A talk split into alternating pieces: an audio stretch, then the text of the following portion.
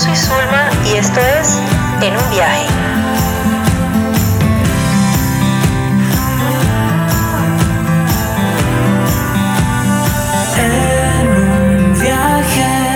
Una historia viajando. Hola, ¿cómo estás, Zulma? Eh, gracias por tenerme en cuenta para este podcast de En un viaje. Un saludo a los que nos escuchan, todos los que disfrutan de historias de, de los viajeros, ya sea para alimentar sus sueños de viajes o para mantener el cerebro un poquito alejado de, de estos encierros. Eh, mi nombre es Daniel Cabrera, me dicen Cabra. Eh, desde que tenía 15 años siempre soñé con recorrer el mundo en una motocicleta. Y en este momento, después de haberlo trabajado casi 10 años, eh, haber ahorrado un, tiempito, haber renunciado a mi trabajo, haber vendido todo lo que tenía en Colombia, yo salí de Bogotá en una moto a cumplir el sueño. Eh, he recorrido 20 países, eh, la pandemia me atrapó en un país en el sudeste asiático que se llama Myanmar. Esta es la primera motocicleta colombiana en la historia en recorrer países como Camboya, Tailandia y Myanmar. Eh, llegué a la India, sin embargo no pude entrar porque me cerraron la frontera literal en la cara. Entonces pues decidí esperar aquí. Ya llevo cuatro meses acá esperando em, co- poder continuar el viaje de la vuelta al mundo. Estoy aquí también para contarles sobre una de muchas experiencias que tuve en este viaje. Yo creo que vale la pena mencionar esta historia porque es eh, un- fue un choque de realidad y mm, un poco un choque de realidad y una eh, expresión de aventura casi de inmediato cuando inició el proyecto. O sea, yo no esperaba encontrarme con esto apenas salía. Yo sabía que iba a ir a, a conocer el mundo y que me, que me estaba metiendo en una aventura única y que, mejor dicho, eh, se me iban a presentar retos y experiencias increíbles, lo cual ha pasado. Pero no, nunca esperé que en menos de dos meses yo ya estuviera expuesto a tal nivel de cosas. Entonces, para contarles más o menos, em, digamos, ubicarnos geográficamente, esta historia ocurrió en Colombia. Entonces es chistoso porque pues salí a dar la vuelta al mundo en una moto y la primera gran aventura me, me sucede en Colombia. Bueno, para ser más sincero, eh, para ser más realista, es en Colombia y Panamá, en ese cruzo en específico. Entonces les voy a contar un poquito geográficamente porque esto es un punto importante para cualquier viajero overlander. Es el único, el, el cruce de Colombia-Panamá es el único punto desde el continer- continente mm, norteamericano hasta el continente suramericano que se divide y que no se puede pasar por tierra. Entonces, si tú estás en el punto más alto del continente americano, o sea, Alaska, y quieres ir hasta el último punto en la Tierra de Fuego de Argentina, que se llama Ushuaia, tú puedes recorrer todo eso en carretera, excepto el punto entre Panamá y Colombia. Es una jungla de 4.400 metros cuadrados, kilómetros cuadrados, que se llama eh, la selva del Darién.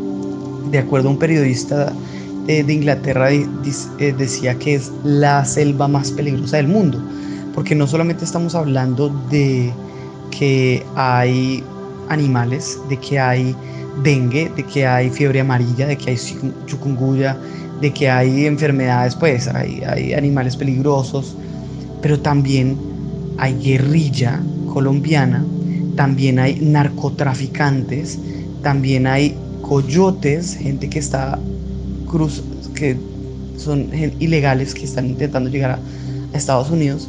Entonces es prácticamente una tierra sin Dios ni ley, que en pleno 2020 aún no hay planes de- de, pues, poderlo unir. Estos dos continentes están separados solo por ese punto. Entonces el cruce toca hacerlo en un barco y eh, en este viaje pues digamos, ahí es donde entro, entra mi historia. Yo salí de Bogotá, recorrí Bogotá, Medellín, que son como 400 kilómetros al norte. La ciudad de Bogotá queda en el centro de Colombia. Entonces me fui hacia el noreste, llegué a Medellín. Medellín seguí manejando hacia el Golfo de, Urabá, es ya acercándome a la costa de, de sur del, del Mar Caribe que es em, exactamente un pueblo que se llama Necoclí.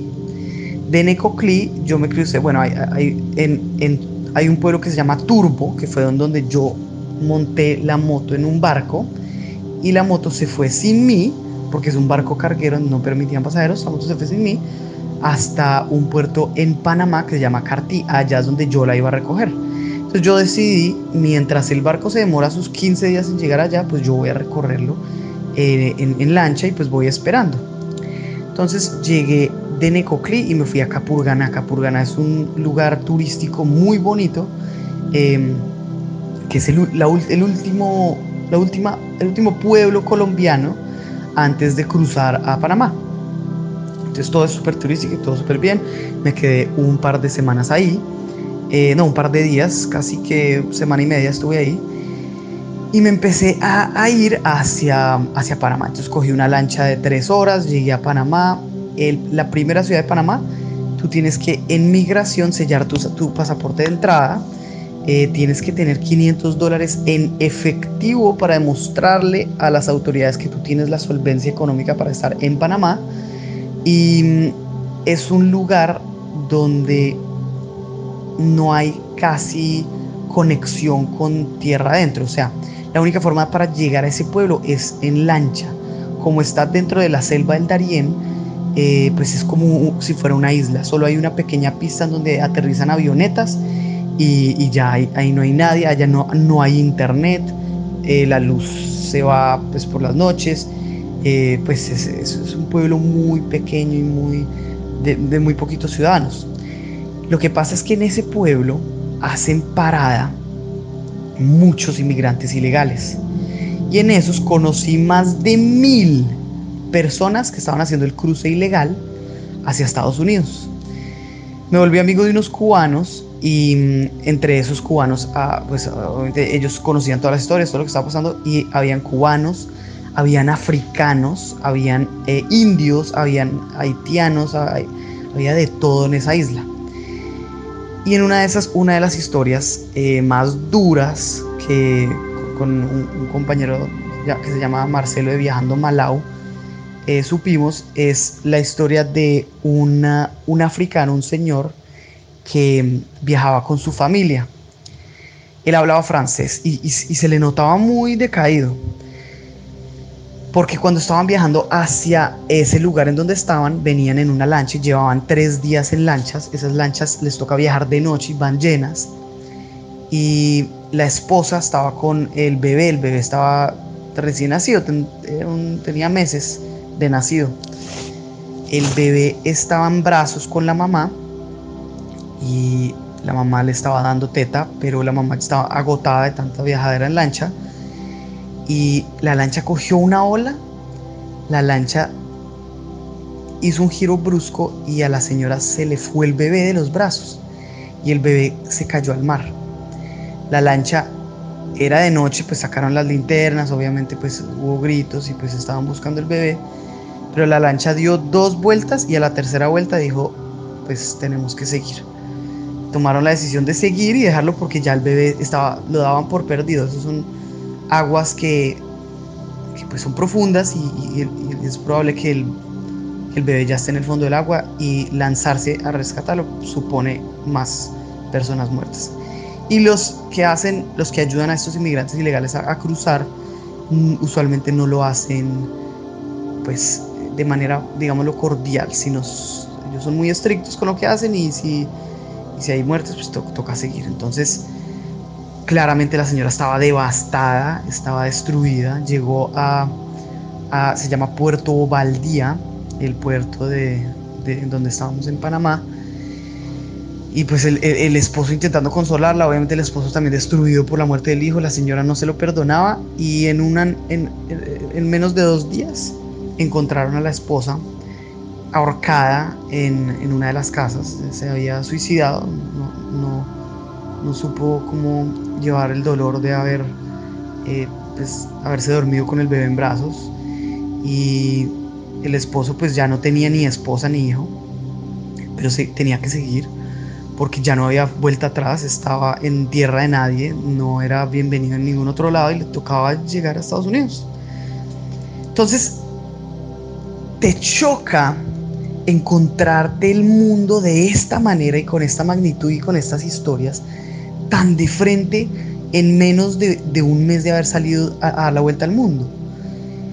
Tú empiezas a pensar, o sea, el chip se te cambia por completo. Estas son historias en un viaje que uno no se espera, que uno dice, ok, yo sé que el mundo es difícil, nadie está diciendo que no, pucha, pero para pa uno empezar a toparse con esta, este golpe de realidad es, impactante. Claramente, cada día que yo estoy en esta aventura de dar la vuelta al mundo, yo, siento que es como si yo viviera un año.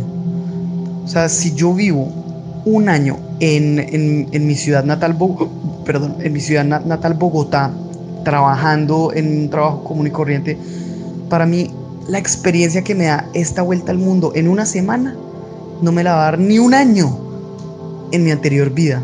Entonces, hoy, año y medio después de haber salido, yo siento que he vivido miles de vidas, yo siento que he vivido miles de aventuras y siento que he aprendido miles de experiencias. Yo me siento de 80 años con todo lo que he vivido y he conocido por conocer gente y por ese tipo de historias.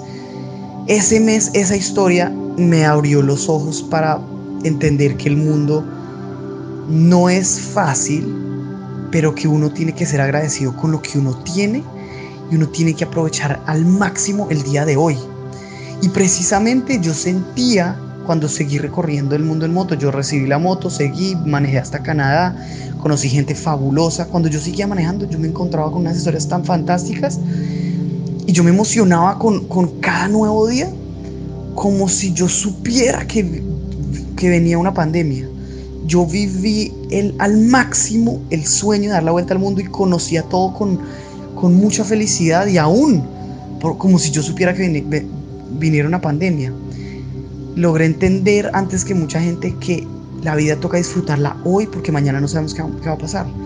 Y en este momento, en plena pandemia, eh, estando encerrado en un país desconocido, yo tengo la posibilidad de devolverme si quisiera, pero yo no me devuelvo hasta terminar la vuelta al mundo, pues tal vez me vaya de vacaciones, pero el hecho de estar tú viviendo experiencias nuevas todos los días te da experiencias para que tu cerebro tenga que recordar.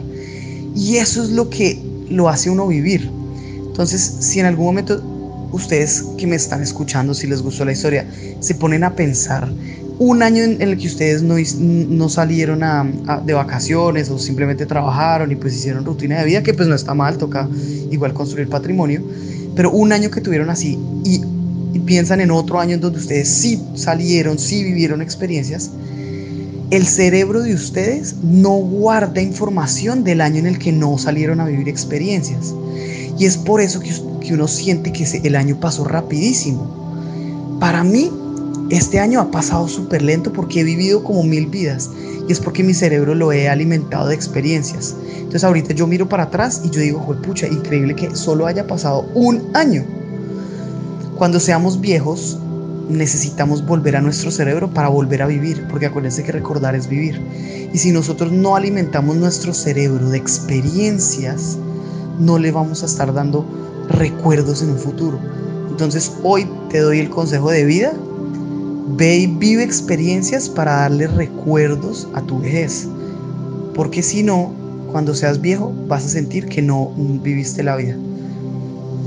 Hoy los saludo desde Myanmar, antiguamente conocido como Birmania, en mi quinto mes de esta pandemia, eh, viviendo al día. Esto es Historias en un viaje. Muchas gracias a todos los que escucharon y les recomiendo si quieren conocerme, eh, saber un poquito de mí, eh, seguir. Yo hago videos todos, todos los días contando pues todo lo que me va pasando. En YouTube me pueden encontrar como Esta es mi vuelta. En Instagram también me pueden encontrar como Esta es mi vuelta. En Facebook también me pueden seguir como Esta es mi vuelta. Para mí será un placer encontrarlos por allá, parceritos. Un abrazo grande y gracias por escuchar esta historia. Y gracias Ulma por la invitación. Un abrazo.